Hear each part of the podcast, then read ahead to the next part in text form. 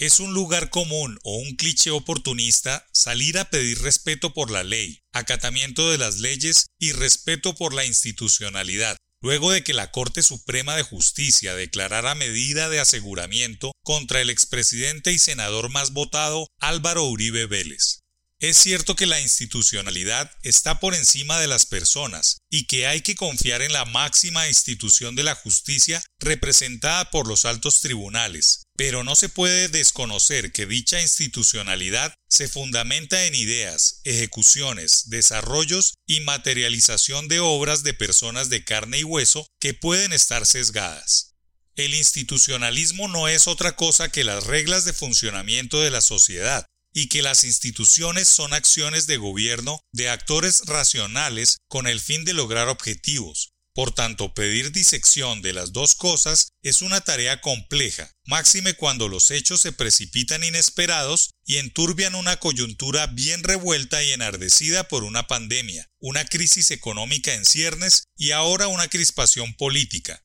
todo justo durante el meridiano del gobierno de Iván Duque.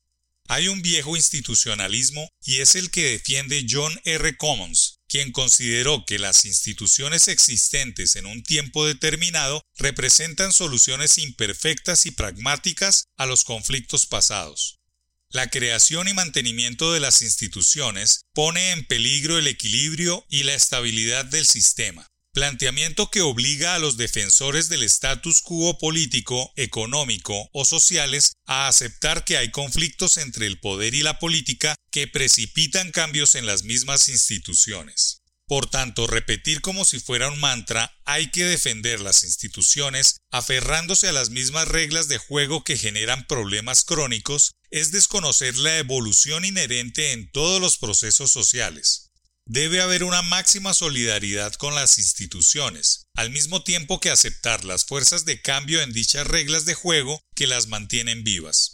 Colombia es un país en formación, en desarrollo, que lucha como sociedad para alcanzar el bienestar social, el crecimiento económico y que trabaja diariamente para disminuir la precariedad de los bienes públicos, pero en ese mismo devenir no puede desconocer instituciones vivas encarnadas por líderes históricos que han hecho de sus ideas verdaderas instituciones para preservar, como la seguridad democrática, la economía de mercado, la seguridad jurídica, que sumadas generan la confianza inversionista, el principio de la generación de empleo, el pago de impuestos y la propagación de la prosperidad de los países. El expresidente Uribe Vélez es eso, un líder luchador entregado a sus ideales y a la defensa de unas instituciones con las que se construye país. Hoy arranca una nueva y larga lucha que debe enfrentar en derecho, pero esa lucha legal, primero contra una medida de aseguramiento y luego contra las acusaciones de la justicia,